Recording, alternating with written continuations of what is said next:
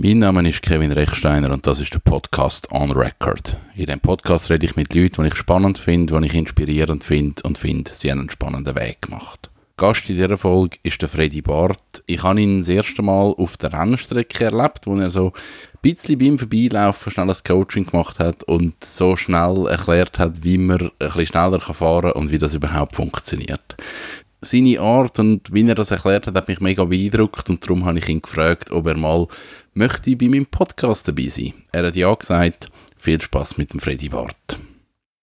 Was ist deine Berufsbezeichnung? Äh, ich beantworte die Frage eigentlich meistens eher andersrum. Mit dem, das, was ich gemacht habe, das ist die Schule abgeschlossen und nachher bin ich einfach im Kreis herumgefahren, weil viel, viel mehr hat es nicht gelangt. ich glaube, wenn man das irgendwie ein bisschen marketingmässig aufbauschen dann ist es der Unternehmer. Okay. Am ehesten. Rennfahren ist ein Beruf und ein Unternehmen in alle Richtungen. Das, was wir jetzt machen, ist ein Unternehmen. Ja, geht wahrscheinlich am ehesten in die Richtung. Okay. Nichts gelernt und darum ein guter Titel. das ist ein schöner Titel, finde ich. Ähm, wenn man die ganze Thematik Rennsport wegnimmt, wer bist du? Hm. Schwierige Frage. Ähm, man denkt, also isst man. Man isst, was man denkt. Für die Richtung. Mhm. Ich denke, ich bin ein relativ offener Mensch, äh, prinzipiell sehr positiv eingestellt. Ähm, versuche mich von gewissen Einflüssen nicht komplett mitreißen zu lassen. Klar, man kann sich nicht von Einfluss ja. äh, freireißen, aber ich versuche eigentlich wirklich eine eigenständige Meinung über etwas zu bilden. Ich denke, ich bin ja, ich versuche ein Mensch zu sein, mhm. neben dem Job. Ja. Aber die Frage haben wir oft auch gestellt, ich meine, man identifiziert sich schon sehr, sehr stark über das, was man macht. Und äh, mir ist dann vor allem oftmals so Themen wie ein Roger Federer oder ein Valentino Rossi oder all die Ausnahmekönner, die es im Sport gibt, extra oft die Frage gestellt, was, was machen die, wenn die den Job nicht mehr haben? Also irgendwo, weil man hat ja eigentlich die komplette eigene Darstellung von sich selber irgendwie so etwas drin und wenn das wegfällt, dann bricht ein riesen Teil von einer Person weg. Und ich kann mir gut vorstellen, dass das für viele Spitzensportler, was man ja sieht, nach der Karriere halt zu einem gewissen Absturz führt, weil die Aufmerksamkeit nicht mehr da ist, die, Identifikation nicht mehr gleich da ist ich habe das nie in dem Ausmaß äh, erlebt, wie das solche Sportler erlebt haben, aber ich kann mir vorstellen, dass das zu Problemen führt und selber bei mir, wo der Wechsel stattgefunden hat, eigentlich mehr aus dem Profisport zurück, mehr in reinen Geschäftsbereich, mhm. dass man viele persönliche Ziele anders muss definieren muss. Ja. Und darum, was ist der Mensch dahinter, ist eine ganz gute Frage. Mhm. Ist dir, ist dir der Wechsel schwer gefallen, wo du sagst, ich bin aus dem Profibereich in den Unternehmensbereich ist das, ist das ein, ein schwieriger Schritt gewesen? Ist das ein fließender Schritt gewesen? Wie hat das stattgefunden? Hm, ich glaube, da muss ich vielleicht auch noch mal ein bisschen ausholen. Für mich war immer der Traum, Rennfahrer zu sein mhm. und, und Rennen zu fahren. Es ist aber relativ bald klar geworden, dass ich das eigentlich gar nicht ganz kann umsetzen kann, sondern dass eigentlich 95 Prozent der Arbeit immer Sponsoren suchen, Medienarbeit, Geld, äh, alles organisatorische rundum ist und der Fahrerbereich selber extrem klein und ein riesiger Spagat war. Und ich bin über, über die Situation ihnen eigentlich auch ins Geschäft hineingedruckt worden, weil viele Leute gesagt haben, also ich sage jetzt mal aus einem, aus einem privaten Umfeld, ich sollte doch etwas Seriöses machen und so, wo man äh, langfristig kann aufbauen kann. Und bin dann immer ein zweischneidig gefahren. Auf der einen Seite angefangen, das Geschäft aufzubauen, für die Aktivierung der Sponsoren, für, ja. zum Events machen, ist dort aber auch eine Nachfrage generiert worden und bin dann immer ein bisschen doppelspurig gefahren. Und wie es halt so oft ist, wenn man doppelspurig fährt, hat man nicht die hundertprozentige Konzentration auf einer Spur. Mhm. Das heißt, das eine wird ein vernachlässigt, das andere nicht. Aber entsprechend ist nachher auch der, der Rückzug aus dem Profi-Rennsport nicht ganz so hart gewesen, weil das andere auch immer schon existiert ja. hat. Das war einfach nur ein bisschen Verlagerung. Ja. Und fahre jetzt immer noch das eine oder andere Mal, darf ich immer noch viel auf der Rennstrecke mhm. machen. Das Schwierigste ist, glaube ich, irgendwie so der, ja, ich glaube, so der, den, den, den euphorischen Jugendblick zu begraben und das Gefühl haben, er erobert die Welt und man wird alles in Grund und Boden fahren und alles erreichen. Ich glaube, das hat ja jeder in seinen Jugendjahren mal mit mir die grosse Vision von seiner Zukunft. Mhm. Und das ist ein Teil, der vielleicht, aber ich glaube, es auch mit dem Erwachsenwerden zusammenhängt. Ich glaube, es irgendwann zu realisieren, ja, man ist halt gleich auch nur einer von diesen 100 Millionen Menschen auf dieser Welt und kann nur in seinem eigenen Rahmen das bewegen, was, was, was rum ist und halt nicht, nicht alles verändern ich weiß nicht, ob das grösser wahnsinnig ist, ich denke es nicht, aber man hat ja irgendwie so gewisse Träume und so Sachen haben ein bisschen zu ändern und anders anzuschauen, ist nicht immer ganz einfach. Dafür, wenn man es aber akzeptiert und damit umgeht, gibt es auch sehr, sehr viele schöne neue Sachen. Ja. ja. Ähm, du kommst nicht aus einer Rennfahrerfamilie.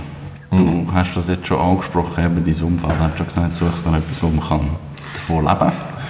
Ähm, wie war der Einstieg? Gewesen?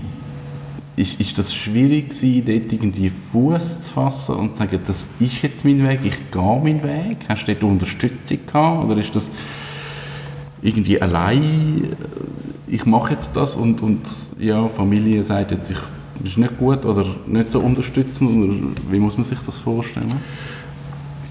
Ich habe das Glück gehabt, dass ich eigentlich in einer sehr unkonventionellen Familie aufgewachsen bin, drei geboren worden bin und aufgewachsen worden bin. Und meine Mutter war 24 gewesen, wenn ich auf die Welt gekommen bin. Mein Vater war damals 50 gewesen.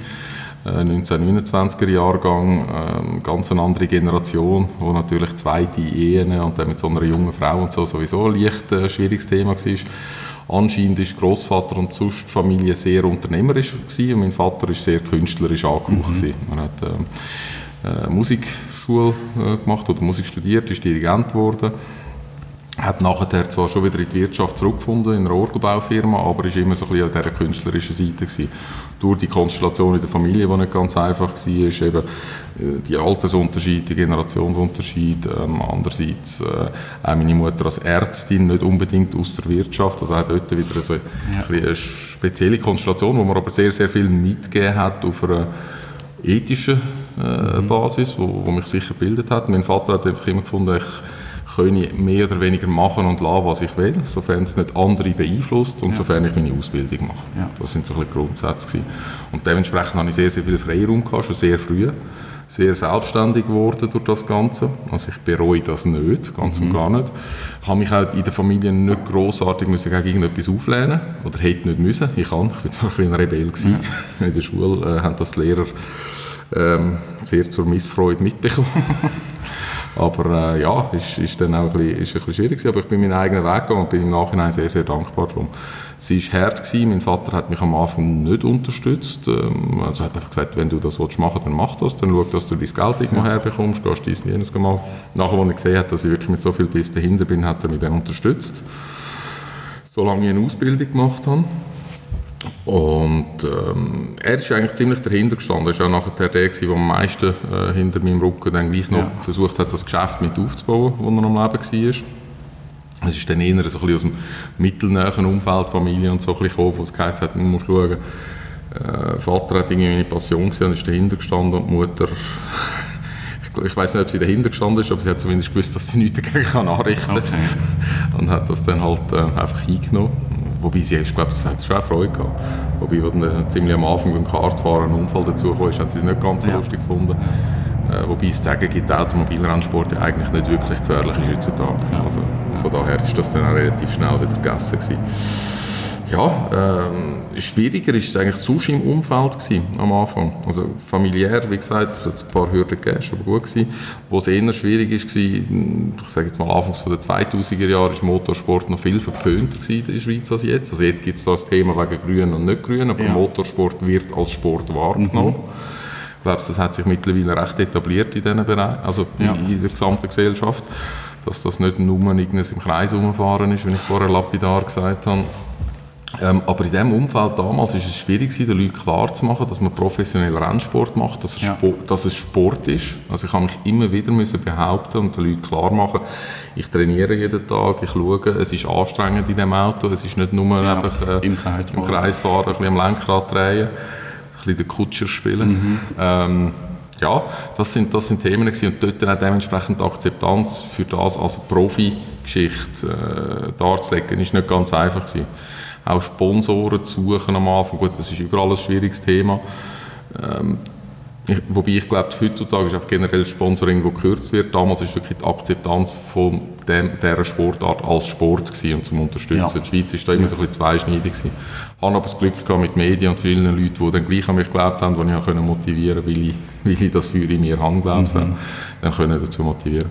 Für mich war es nie eine Frage, ob die anderen jetzt dahinter stehen oder nicht. Ich war sehr früh dort schon sehr eigenständig aufgrund ja. von dem, was ich erlebt habe. Darum mich persönlich hat es nie wirklich beeinflusst. Dass der eine oder andere Zweifel hat es gerne mit dem Geschäft oder nicht, ja. aber, aber nie eigentlich, dass ich das jetzt wegen dem nicht würde machen okay. und, und bin ja dann äh, Hals über Kopf in gewisse äh, Projekte reingestürzt, weil ich nicht gewusst habe, wie ich wieder rauskomme. Ja. Aber das ist bis jetzt gegangen.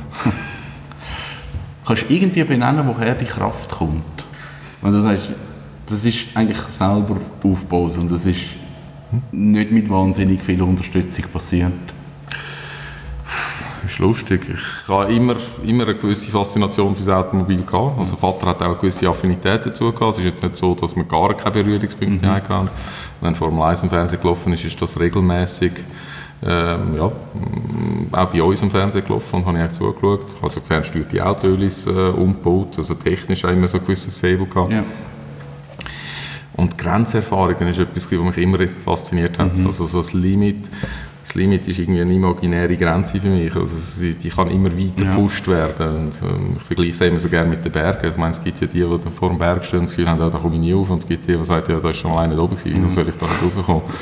Und ich gehe mehr in die zweite Richtung und fand, ja, wenn das so ist, dann, dann gibt es eine Möglichkeit, das zu erreichen ja. und irgendwie weiter zu pushen. Und, und, und als ich dann das erste Mal in einem Auto mitgefahren bin, also schon als Kleiner hatte ich immer so die Faszination vom Speed gehabt, mhm. irgendwie auf dem Dreirad, irgendwie der Bergtrab, bis irgendwie die Knie offen sind, nachher ist es halt das Zweirad gewesen.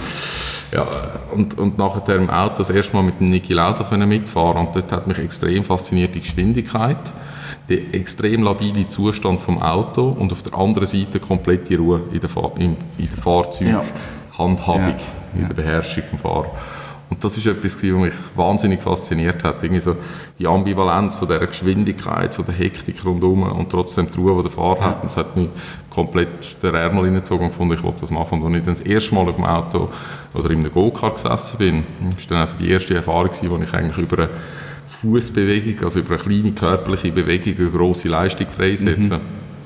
Also das ist auch ein spezielles Gefühl irgendwie von weiß nicht, Kontrolle, Power, ja, das ist so ein spannendes Zusammenspiel von seinem eigenen Limit, dem Limit von der Physik, von, von einfach eine Grenzerfahrung, wo, wo, mich, wo mich komplett fasziniert ja. hat und gefunden habe, ja, das wollte ich machen, das möchte ich gerne weitermachen.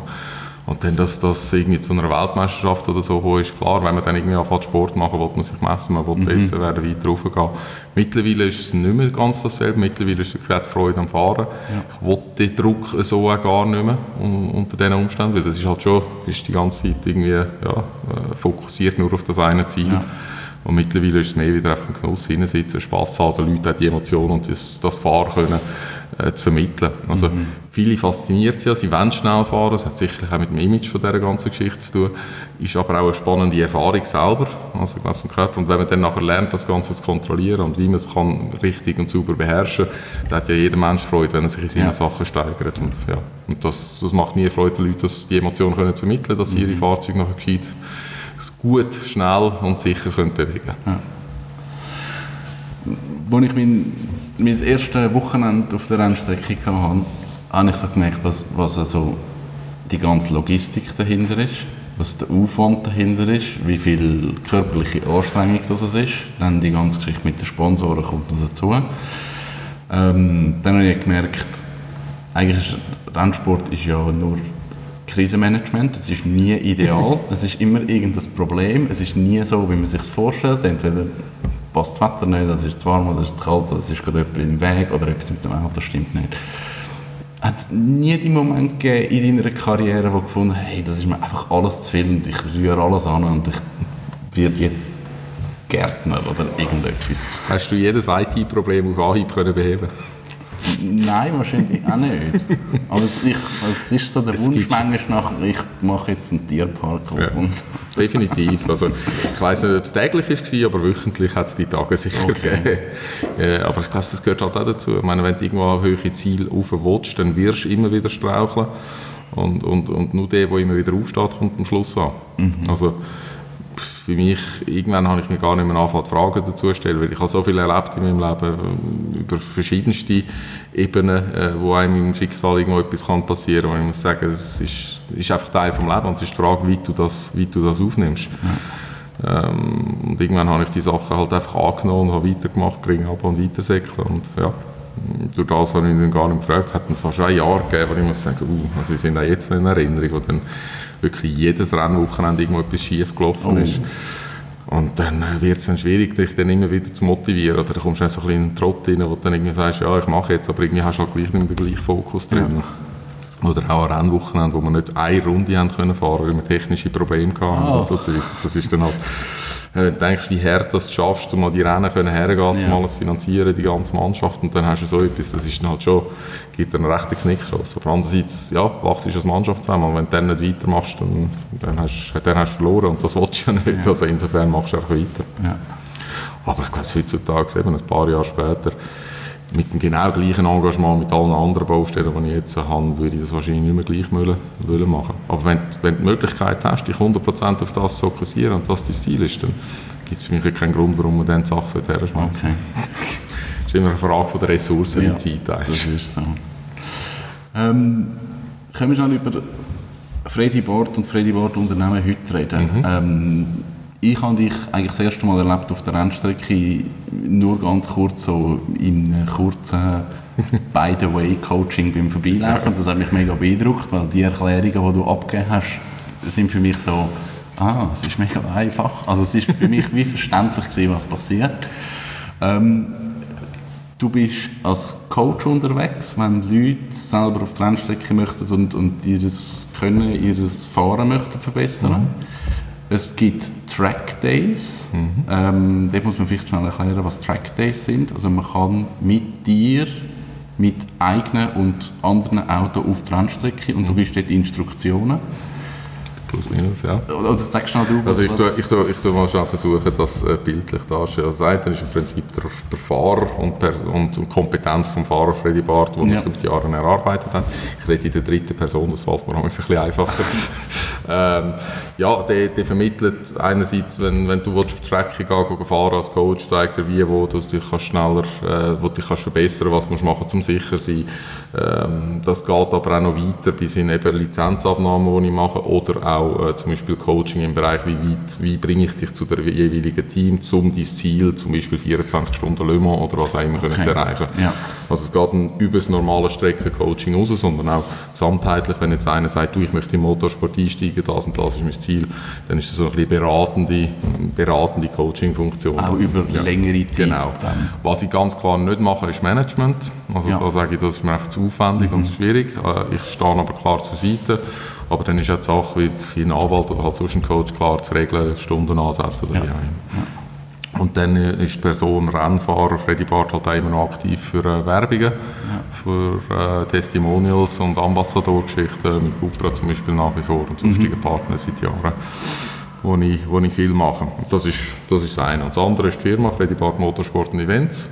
Und dort organisieren wir diverse Events für motorsportbegeisterte Leute. Das sind einerseits Track Days, also wir unterscheiden zwischen ähm, Endverbraucher-Events und Exklusiv-Events für Firmen oder komplette Gruppen. Ah, ja. Das heisst, im Endverbraucher-Event meldet sich eine einzelne Person an. Trackday ist sicherlich das grösste Produkt, das wir dort haben. Das heisst, wir mieten eine Strecke.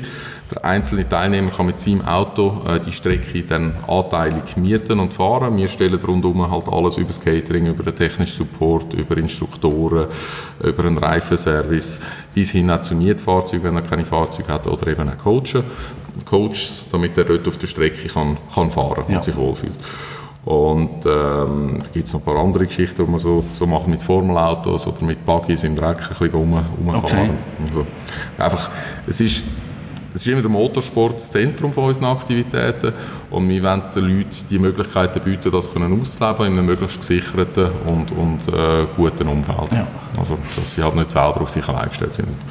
Und einerseits, wie gesagt, für den Endverbraucher, andererseits für Firmen, wo eigentlich der größere Teil ist der Unternehmung, wo wir auf Anfrage für Firmen Incentive machen für ihre Mitarbeiter, äh, in Kombination mit Fahrtraining Ah, oder ja. auch einfach nur Spaßfaktor, Erlebnisfaktor. Das sind eben so Trackdays auch zum Teil, äh, sind ähm, äh, Erfahrungsfahrten mit, mit, mit verschiedenen Tourenwagen, GT-Fahrzeugen, Formelautos. Rennpsych zum Teil. Einfach ja, Go-Kart-Veranstaltungen mit irgendwie fast 300 Leuten, die vor Ort sind, wo dann irgendwie ein, eine Firma ihre ganzen Partnerfirmen mit einlädt oder Sehr etwas. cool. Also Okay. es ist dann relativ breit gefächert, Ja. aber wirklich Motorsport ist immer das Zentrum Ja. von der ganzen Aktivität. Und dann gibt es halt noch weitere so ein bisschen Nebenaktivitäten, die dann aus dem daraus rauskommen, die aber nicht unbedingt an dieser Firma angegliedert sind, aber es ist dann Verkauf von, von Rennfahrerbekleidung, äh, Reifenservice mit Hankook zum Beispiel, wo wir Rennreifenservice haben, wo wir äh, verschiedene Geräte, Race Navigator und und und, wo die Leute dann können damit arbeiten können, wo man einfach noch als äh, Lieferant noch dazu führen. Okay. Oder auch der Verkauf von Rennfahrzeugen und sonstigen Sammlerfahrzeugen, wo wir dann auch darüber in Kemptal haben. Also Ah, alles- alles relativ über breit gefächert. Okay. Ja. Cool. Entsprechend ist da oben ein bisschen leer und muss mich selber ein bisschen sortieren. Sind ein viele Sachen miteinander. ist ja so. Wenn ich uns die Leute mit diesen Sachen anfange konfrontieren, sind sie am Schluss noch verwirrter als ich. Also, Ähm, was mich immer Wunder genommen hat, ist, wenn du jemandem Tipps gibst, wie er besser fahren kann, wenn du das Coaching machst. Musst du das Auto von dieser Person oder musst du den Autotyp selber gefahren sein? Und musst du die Strecke selber gefahren sein? Oder kannst du das anhand von Videoaufnahmen beurteilen? Oder es ist immer am besten, wenn du das Auto in- und auswendig kennst und wenn du die Strecke kennst. Äh, Ich sage jetzt allerdings, in den meisten Fällen von dort, wo ich am Coachen bin, in den meisten, nicht überall, in den meisten Fällen bewegst du dich in einem, in einem Bereich, wo für mich relativ einfach ist, also wo nicht, nicht auf einem Profi-Level ist. Das sind Amateure, die in den Motorsport reinkommen, dort hat man immer noch eine gewisse Marge. Dort geht es oftmals nicht ums kleine Einmaleins, aber doch um Basic-Geschichten und da kann ich relativ gut arbeiten, auch ohne jetzt die Strecke kennt habe vorher. Okay. Äh, Es gibt ja mittlerweile viel Daten- und Videoanalyse, auch Fahrzeuge, die man arbeiten kann. Der viel wichtigere Faktor ist eigentlich, wie kriege ich an einer Person das- von der Physik bei, das, was du mal kurz zugelassen Ja. hast, was du dort warst. Und das ist der eine Faktor. Und wie komme ich an die Person an? Also es gibt ganz unterschiedliche Menschen. Meine, es gibt die Menschen, die wirklich sehr rational an etwas angehen und irgendwie von der Physik her verstehen, wie es geht. Es gibt solche, die müssen im Gefühl haben. Es gibt solche, die sind visuell. Es gibt solche, die funktionieren mehr über das Gehör. Und dort mal den Zugang zur Person zu finden, dass sie dass A, ihre, äh, die Sachen auf, auf dem didaktisch korrekten Weg oder besten Weg für ihn übrig ist und überhaupt an seine Persönlichkeit ankommst. Weil oftmals hat sie gleich auch noch so ein bisschen mit Stolz und, und, und, und, Ja. und Sachen zu und ihm klar zu machen, dass ich in keinster Art und Weise daran interessiert bin, ihm klar zu machen, ich, ich bin jetzt besser, sondern ich will ihm, ihn besser machen und meine Freude besteht darin, wenn ich ihm das kann vermitteln und er da- daran wächst, habe ich mehr Freude, als wenn ich nachher kann sagen kann, ich bin drei Sekunden schneller gefahren als du. Das Ja. ist völlig irrelevant in dieser Situation. Und das braucht halt gleich auch eine Zeit, dass man sich versteht auf der menschlichen Seite, dass er mich kennt, dass ich ihn verstehe. Und eben bei gewissen Leuten musst, musst, du eigentlich- musst du eigentlich fast wirklich mit der, mit der Tür äh, durch oder mit, mit der Tür ins Haus fallen, damit er die wahrnimmt und anfängt zuhören. Und es gibt solche, die sind extrem sensibel und nehmen jetzt ein bisschen schon als, als fast als persönliche Kritik. Die können dann Okay. nicht unterscheiden.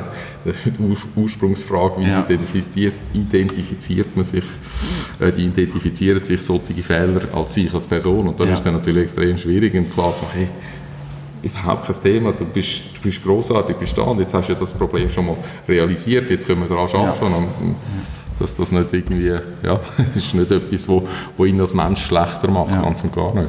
Ich meine, ich habe 20 Jahre praktisch nichts anderes gemacht, wenigstens kann ich da ansetzen. Ein bisschen.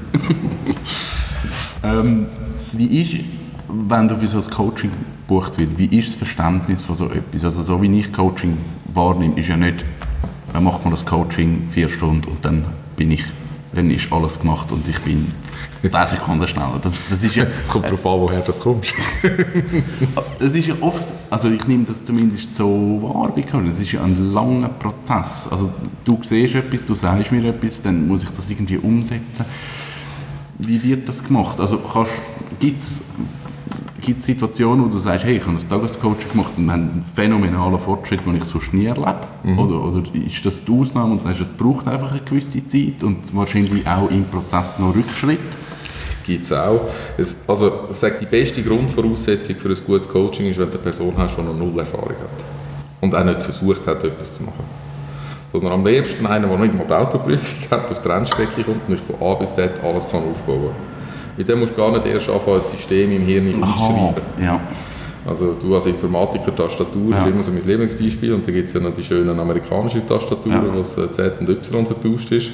Und wenn du dich nicht 100% darauf konzentrierst, wirst du jedes Mal wieder Ja. die falsche Taste drücken. Ja. Und das wird ewig dauern, bis du es umgespeichert wieder hast. Und genau das gleiche ist im Autofahren. Der, der im Autofahren Sachen alleine probiert hat, und wenn es schon nur auf der Straße ist, gewöhnt sich gewisse Routinen an, Automatismen, die es braucht zum Fahren. Mhm. Du kannst nicht schnell fahren, wenn du nicht auf Automatismen funktionierst. Du kannst nicht Geschwindigkeit, Bremspunkt, Fahrdynamik, äh, dein Umfeld, alles gleichzeitig mit dem gleichen Fokus wahrnehmen. Dann müssen gewisse Sachen automatisiert laufen, damit du überhaupt den Fokus auf weitere Sachen kannst setzen kannst. Ganz wichtig. Aber wenn die Automatismen falsch sind, dann musst du natürlich immer zuerst schon mal wieder zurückrudern, drei Schritte zurückgehen und sagen, okay, und jetzt sind wir da wieder neu aufbauen. Ja. Und das ist ein ganz, ganz wesentlicher Faktor. Darum, mit denen, die am wenigsten Erfahrung haben, machst du eigentlich die besten Fortschritte am Anfang. Okay. Das kann man so sicher sagen. Und dann gibt es natürlich talentiertere und weniger talentierte Fahrer. Das gibt's. Das heisst nicht, dass der nicht Talentierte nicht schnell kann werden kann. Aber der Talentierte macht es einfach in kürzerer Zeit an das Ding. Ja. Ähm, weil Fahren ist am Schluss ein Handwerk. Das kann jeder Ja. erlernen, wenn er will. Entweder über Fleiss oder Talent. Aber es ist immer möglich. Und Talent wird halt meistens, kann dann aber auch noch über Geld kompensiert werden, weil Fleiss äh, braucht viel Fahrerpraxis Ja. und dann braucht es Ja. halt Geld. Und dort, dort fällt dann die Schwierigkeit im Sport an. Ja, und da habe ich Leute gehabt, die innerhalb von einem Tag müssen sagen, hey, wow, das ist jetzt wirklich riesig gewesen. Und dann gibt es Leute, die ich ja, wo, wo, wo dann das Vertrauen muss wirklich wachsen und sagen, hey, look, du musst jetzt bereit sein, drei Steps zurückgehen. Gerade wegen, wegen diesen Automatismen zu sagen, jetzt gehen wir einfach mal langsam, jetzt vergisst du die Zeit, am besten die Zeit auf dem Lenkrad abkleben, weil Zeit ist immer der alles äh, regulierende Faktor im Motorsport. Also wenn die Zeit gut ist, ist, ist man happy, wenn sie schlecht ist, ist es schlecht. Entsprechend, wenn ich ein Coaching mit einem anfange, der schon relativ gut ist und ihm zuerst schon muss neue Sachen beibringen dann wird er langsamer werden, weil er muss sich darauf konzentrieren, er muss die Abläufe automatisieren und Ja. das geht nur im langsamen Prozess. Das Zehnfingersystem fast auch nicht Ja. so schreiben. Ja. Genau dasselbe ist halt auch dort, und diesen Leuten das klar zu machen und dann auf dem aufbauen, ist manchmal ganz schwierig. Und da hast du vielleicht drei Tage Coaching, wo du nicht wirklich viel Fortschritt machst, wo du eigentlich mehr schaffst, um, um an Menschen heranzukommen Ja. und ihm klar zu machen, schau, du musst bewusst anders funktionieren, damit du das dort kannst aufbauen kannst. So wie du jetzt fährst, bist du an einem Limit, das nicht weiterkommt. Das ist nicht das physikalische Limit, aber das ist das Limit von dieser Fahrtart Okay. mit dem Fahrzeug, das Ja. dann nicht weiterkommt. Und das ist nicht immer ganz einfach, aber es ist mehr auf der psychologischen Ebene. Okay. Also auch teilweise ein schwieriger Prozess. Zum, also nicht, es geht nicht um nur Fahren, sondern es geht mehr um Psychologie. auch. Genau. Und nachher geht es, wenn du wirklich den Profibereich hineingehst, wenn du mit den Daten anfängst zu arbeiten und alles, da hast du ja hunderte, aber hunderte von mathematischen Kanälen, die du aus den Sensoren kannst zusammentun und Detail anschauen. Also ich meine, wenn man ich habe früher oft ein das Beispiel genommen, Tourenwagen-Weltmeisterschaft. Du hast, du hast äh, eine Strecke mit 10 Kurven, sagen wir mal, einfach annehmen. Und du hast eine Sekunde, bist, hast Rückstand. Das, wenn du das auf 10 Kurven verteilst, ist das ein Zehntel pro Kurve, mehr oder weniger. Ja. Also das ist dann schon sehr, sehr wenig. Und wenn du das in den Daten anfängst anschauen und analysieren, wo du wie Zeit verlierst, das, das, das geht immer noch tiefer und noch tiefer. Ich kann den Temperaturunterschied ausmachen. Zwei Zentimeter neben der Linie, ein bisschen schneller einlenken, langsamer einlenken. Was macht das Auto? Was ist mit dem Reifendruck? Da kommen so, so viele Faktoren zusammen.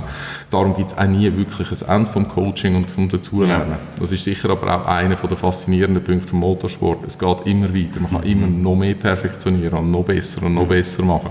Und durch das geht halt die Faszination eigentlich nie verloren. Ja. Also du kannst, gerade mit den Daten kannst du unglaubliche Sachen machen und anschauen, aber ob das dann nachher wiederum kannst umsetzen redest irgendwie 300 da später, bremsen dort das Gas. Ja. Aber du entwickelst halt mit der Zeit eine Routine und dann ja, kann man schon auch an solchen Themen arbeiten. Also ich, beim Fahren kann ich dir mittlerweile sagen, ob ich in dieser Kurve jetzt ein Zettel schneller oder langsamer gewesen bin, einfach aus dem Gefühl raus. Ein Gefühl. Ja, aber das ist dann halt Routine. Ja. Das hilft auch. Ähm, du hast gesagt, du, du fährst ja noch selber, du bist selber auf der Rennstrecke unterwegs. Gibt es noch Momente, wo du Angst hast? Noch ist eine gute Frage. Ich glaube, früher habe ich weniger Angst gehabt. Ich glaube, mit, dem Okay. Alter, mit dem Alter weiss man eher, was kann passieren. Ich wollte nicht sagen Angst, aber eine gewisse, äh, eine gewisse, ein gewisser Respekt ist mehr da als früher. Früher ist man wirklich, ganz am Anfang im Interview gesagt, der Grössenwahn und irgendwie die Vorstellung, dass man alles schafft. Heutzutage teile ich mir die Kraft und die Energie schon ein bisschen anders ein und überlege, wo macht Sinn und wo nicht. Ähm, das Schlimmste, also das sage ich auch jedem Coaching oder jedem Junior, den ich an der Rennstrecke im ersten freien Training einen Abflug zu das Auto kaputt zu machen, bringt nichts oder im zweiten. Oder ein Qualifying, zuerst fahrst du eine Zeit, die einfach einigermaßen hebt, damit du etwas auf Safe hast und dann kannst du riskieren, wenn du genug Zeit das Rennen hast, um das Auto zu reparieren. Ja. Also man muss mit dem Kopf immer mitfahren. Angst vor dem Schmerz, äh, ich habe ich ha viel erlebt, ich weiß, dass Sachen können wehtun können. Ähm, Im Allgemeinen im Rennwagen rein ist aber äh, ist man so sicher, dass dort nicht ja. viel passiert. Das heißt Angst vor vor einem schweren Unfall im Sinne von körperlicher Verletzung ist nicht unbedingt da. Gut, das hängt immer noch mit dem Fitnesszustand mhm. zusammen. Wenn man sich nicht gut fühlt, will man nicht unbedingt in die Wand rausfahren. Äh, will man auch sonst nicht unbedingt, aber man weiß, man versteht es besser. Aber es ist mehr eigentlich die Angst vor dem, vor dem finanziellen Schmerz, der damit zusammenhängt. Ja. Der ist äh, ja, das und eine ganze Mannschaft hin im Rücken zu haben, ja. die nachher natürlich nicht glücklich ist etc. Ja. Das sind verschiedene Faktoren, die dort, äh, die dort reinspielen. Und es ist nie schön abzufliegen. Also A, fährt man nicht, man hat meistens kein gutes Resultat, meistens kostet es mehr, man hat unzufriedene äh, äh, Mechaniker, Kunden, Team, mhm. wie auch immer. Also ja. es ist auf der ganzen Ebene eigentlich äh, nur, nur äh, schwierig zu dauern. Darum, ähm, ich wollte nicht sagen, dass man von dem Angst hat, aber man sollte das schon irgendwo im Hinterkopf haben und wissen, dass das definitiv nicht das Ziel ist. Mhm. Also sich darauf fokussieren, anzukommen, auch wenn es halt mal nicht ein erster Platz ist. Ja. Das ist für mich ein Lernprozess als Junge, irgendwie zu sagen, okay, man kann nicht jedes Rennen gewinnen. Man muss auch zum zweiten, dritten oder einmal weiterhin ins Ziel kommen, Punkte sammeln. Auf deutlich mehr Wert als, äh, als äh, dreimal ausgefallen und ein Sieg. Ja. Also auf Dauer. Ja. Ja. Machst du dir Gedanken über die Zukunft? Machst du dir Gedanken, was ist in 10 Jahren, was ist in 20 Jahren? Deutlich mehr als früher, ja. Deutlich mehr als früher. Also ich merke, ich bin jetzt 40 geworden, habe ins Knie bekommen, habe einiges in meinem Leben durchmachen Jetzt sind wir da am Umziehen im Geschäft, nicht mehr ganz so aktiv im Profisport drin. Und ich sage, okay, und jetzt, was kommt als nächstes? Und ich sage, okay, es gibt extrem viele schöne Sachen im Leben, die ich eigentlich gerne mal machen möchte. Also ich bin jetzt gerade kürzlich in Südafrika und ich sage, wow, so ein schönes Land, mega cool. So Sachen möchte ich eigentlich gerne ein bisschen mehr machen, weil ich habe früher wirklich fast auf alles verzichtet, inklusive ja. Essen, ja. Äh, zum, zum fit sein fürs Fahren. Und jetzt kommt es zu Punkt und sagen, es gibt so viele coole Sachen, die ich möchte machen und wie kann ich das erreichen? Das heißt, okay, wenn ich diese Sachen machen will, dann brauche ich Cash am Schluss. Mhm. Und äh, das heißt, man muss ein bisschen anders, äh, anders funktionieren. Früher war ich reiner Idealist, gewesen, mir war das Ziel gewesen, fahren, alles andere war mir komplett zweitrangig. Ja. Gewesen. Wenn das Geld fürs Fahren irgendwie da war, dann, dann ist es gut gewesen. Äh, wenn nicht, dann haben wir es gleich ausgegeben. in dieser Art. Und ja, und jetzt, jetzt überlegt man halt schon ein bisschen anders, wie tue ich mir die Sachen aufstehen, planen. Eben, wenn du körperlich ein oder andere hast und nicht ganz so fit bist, denkst du, okay, dann wird mit 20 Jahren auch nicht noch besser werden ja. im Allgemeinen. Da macht man sich schon ein bisschen mehr Gedanken, aber ich glaube, es ist ein normaler Verlauf vom, vom Alter. Mhm. Ich weiß nicht, wie du solche Sachen hast, aber... Ja, ich mache mir nicht so viel Gedanken über die Zukunft im Moment. Ich bin noch ein sorgenfrei. Ja, schön. Ja. ja fast. Nein, also sorgenfrei. Ich wollte nicht sagen Sorgen, aber man setzt gewisse Prioritäten anders. Ja. Es ist vielleicht auch wirklich in dem gesamten, in dem gesamten Verlauf von der Selbstidentifikation als Mensch, als das, was ich vorher mit dem Sport gemacht habe, wo ich vielleicht auch dargestellt habe über Medien und so weiter, jetzt mit dem Geschäft, wo einfach eine andere Definition von deiner Person stattfindet, eine andere Definition dementsprechend von deinen Prioritäten und wie du die Prioritäten kannst erreichen mhm. Und Angst ist da, glaube ich, der falsche Ausdruck, aber man, man merkt halt einfach, okay, wenn ich jetzt nochmal irgendwie 20 Jahre irgendetwas machen, wo, wo wirklich äh, nur äh, ein finanzielles Limit ist die ganze Zeit, ähm, dann wird sich das hinten raus vielleicht rächen. Mhm. Also da ja. hast du einfach ein, ein anderes Bewusstsein. Ja. Das war der Freddy Barth. Mehr Infos zu ihm und zu seiner Firma gibt es auf freddybarth.ch. Mein Name ist Kevin Rechsteiner. Tschüss zusammen.